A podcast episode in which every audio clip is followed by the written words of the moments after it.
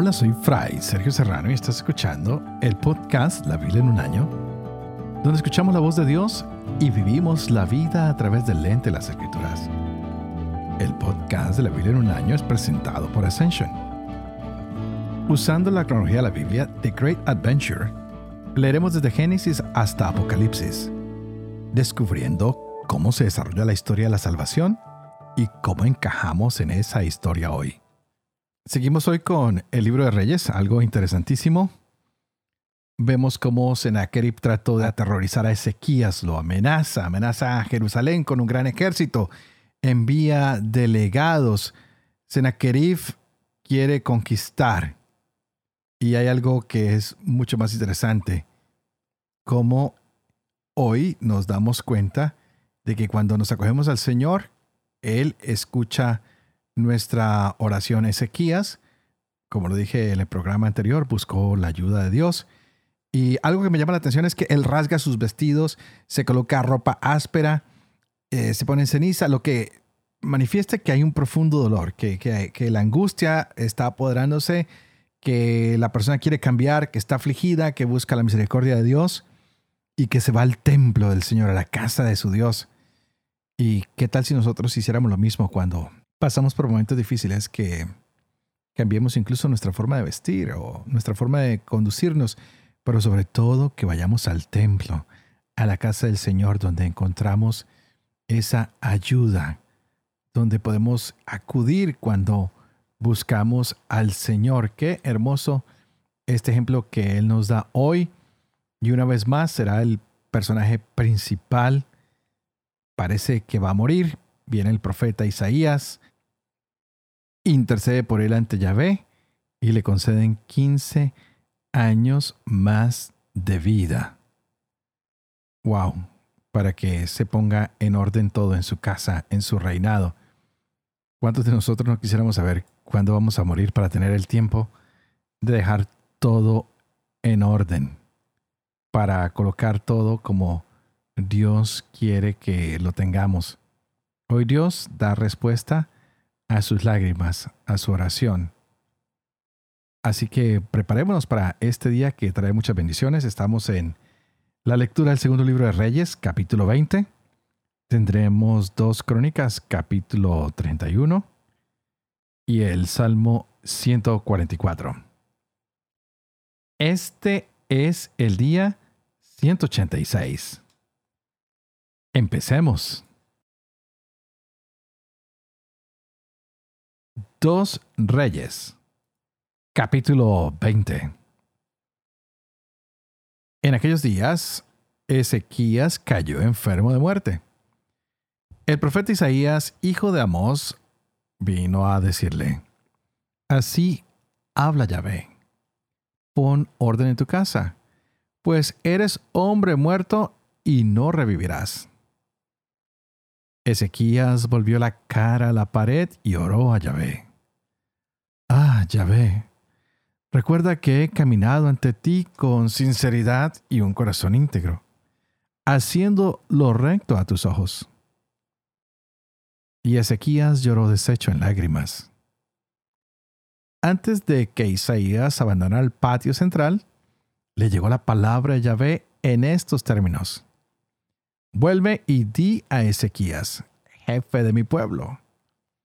Así habla Yahvé, el Dios de tu padre David. He escuchado tu plegaria y he visto tus lágrimas. Voy a curarte. Al tercer día subirás al templo de Yahvé. Añadiré otros quince años a tu vida. Te libraré además a ti y a esta ciudad de la mano del rey de Asiria y por mi honor y el de David, mi siervo, extenderé mi protección sobre esta ciudad.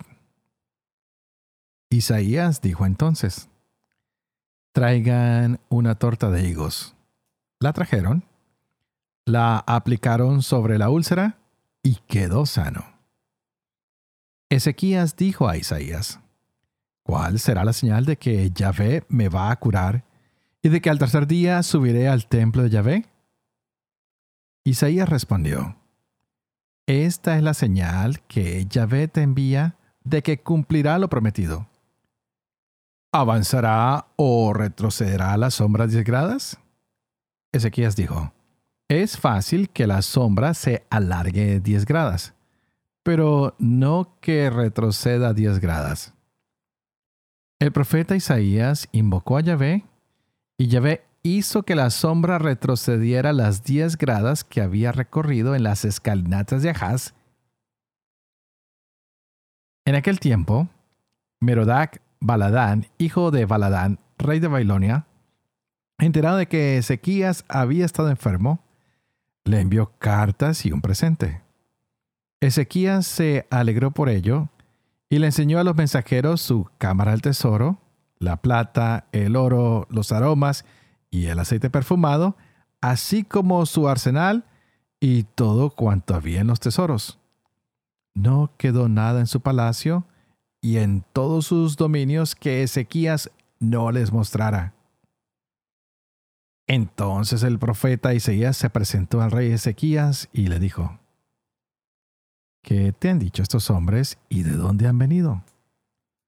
Respondió Ezequías, han venido de un país lejano, de Babilonia.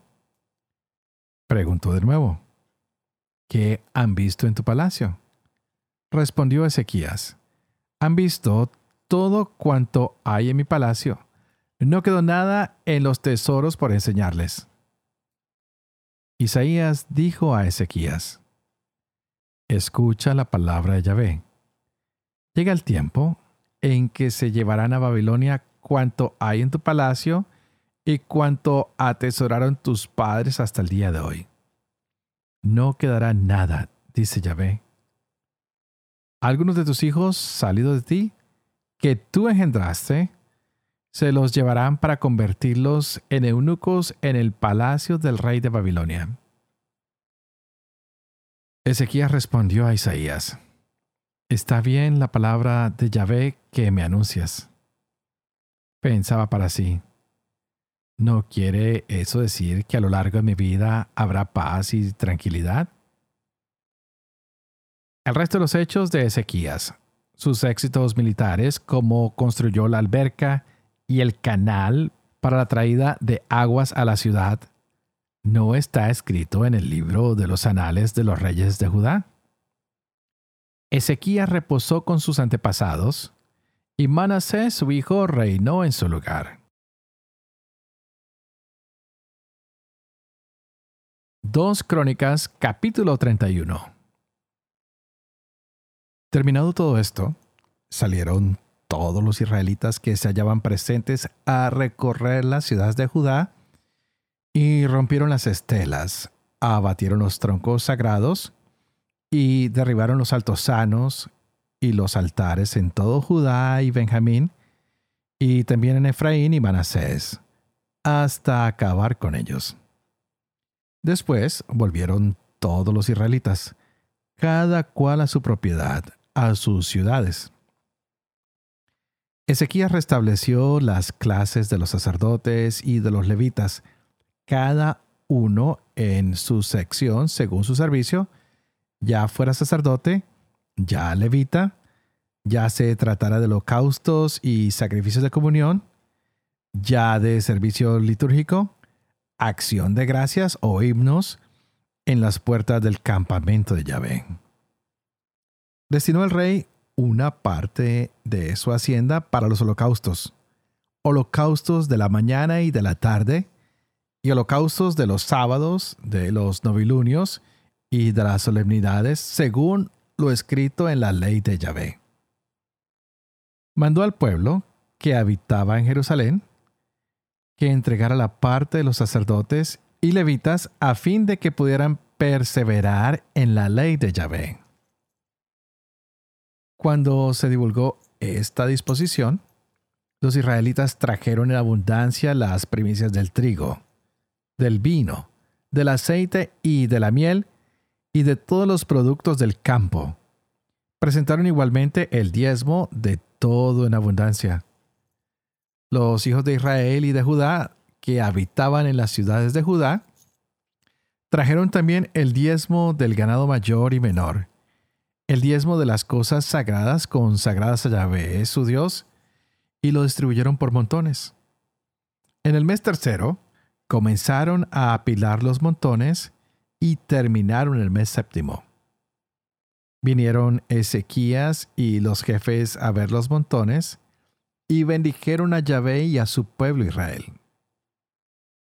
Cuando Ezequías preguntó a los sacerdotes y a los levitas acerca de los montones, respondió el sumo sacerdote Azarías de la casa de Sadoc y dijo, Desde que se comenzaron a traer las ofrendas reservadas al templo de Yahvé, hemos comido y nos hemos saciado y aún sobra muchísimo, porque Yahvé ha bendecido a su pueblo y esta gran cantidad es lo que sobra. Entonces mandó Ezequías que se prepararan salas en el templo de Yahvé. Las prepararon y metieron allí en lugar seguro las ofrendas reservadas, los diezmos y las cosas consagradas. El levita Kenanías fue nombrado intendente y Semeí, hermano suyo, era el segundo. Yehiel, Asasías, Nahat, Asael, Jerimot, Josabat, Eliel, Gismaquías, Mahat y Benaías eran inspectores a las órdenes de Kenanías y de Semeí, su hermano, bajo la vigilancia del rey Ezequías y de Asasías, príncipe del templo de Dios. El levita Coré, hijo de Jimna, portero de la puerta oriental, estaba encargado de las ofrendas voluntarias hechas a Dios y de repartir la ofrenda reservada a Yahvé y a las cosas sacratísimas. En las ciudades sacerdotales estaban permanentemente bajo sus órdenes. Eden, Minyamin, Yeshua, Semaías, Amarías y Secanías, para repartir a sus hermanos así grandes como chicos según sus clases, dejando aparte a los hombres de 30 años para arriba, inscritos en las genealogías, a todos los que entraban en la casa Yahvé, según la tarea de cada día, para cumplir los servicios de su ministerio, conforme a sus clases. Los sacerdotes estaban inscritos en las genealogías, conforme a sus casas paternas, igual que los levitas, desde los 20 años en adelante, según sus obligaciones y sus clases. Estaban también escritos en las genealogías todos sus niños, sus mujeres, sus hijos y sus hijas de toda la asamblea, porque se santificaban fielmente por medio de las cosas sagradas para los sacerdotes, hijos de Aarón, que vivían en el campo, en los ejidos de sus ciudades. Había en cada ciudad hombres designados nominalmente para dar las porciones a todos los varones de los sacerdotes y a todos los levitas inscritos en las genealogías. Esto hizo Ezequías en todo Judá, haciendo lo bueno y recto y verdadero ante Yahvé su Dios. Todas las obras que emprendió en servicio del templo de Dios, la ley y los mandamientos, las hizo buscando a su Dios con todo su corazón y tuvo éxito. Salmo 144 de David. Bendito Yahvé mi roca, que adiestra mis manos para el combate, mis dedos para la batalla es mi aliado y mi baluarte, mi alcázar y libertador, el escudo que me cobija, el que me somete pueblos. ¿Qué es el hombre, Yahvé, para ocuparte? ¿El ser humano para que pienses en él? El hombre es semejante a un soplo, sus días como sombra que pasa. Inclina Yahvé tus cielos y desciende. Toca las montañas y que echen humo fulmina el rayo y dispérsalos. Lanza tus flechas y trastórnalos. Extiende tus manos desde lo alto. líbrame de las aguas caudalosas.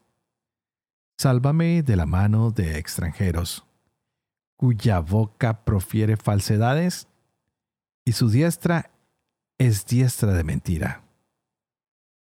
Te cantaré, oh Dios, un cántico nuevo. Tañeré para ti el arpa de diez cuerdas.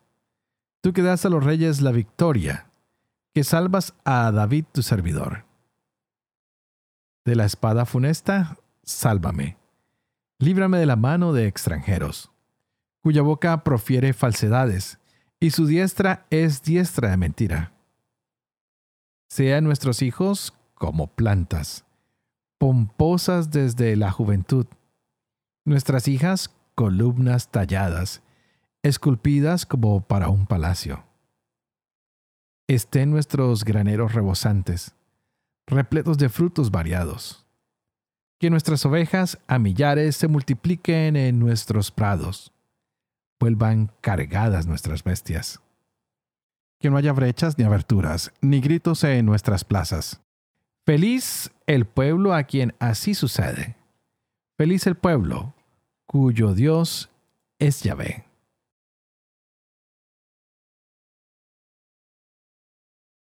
Padre de amor y misericordia, tú que haces elocuente la lengua de los niños, educa también la mía, e infunde en mis labios la gracia de tu bendición, Padre, Hijo y Espíritu Santo.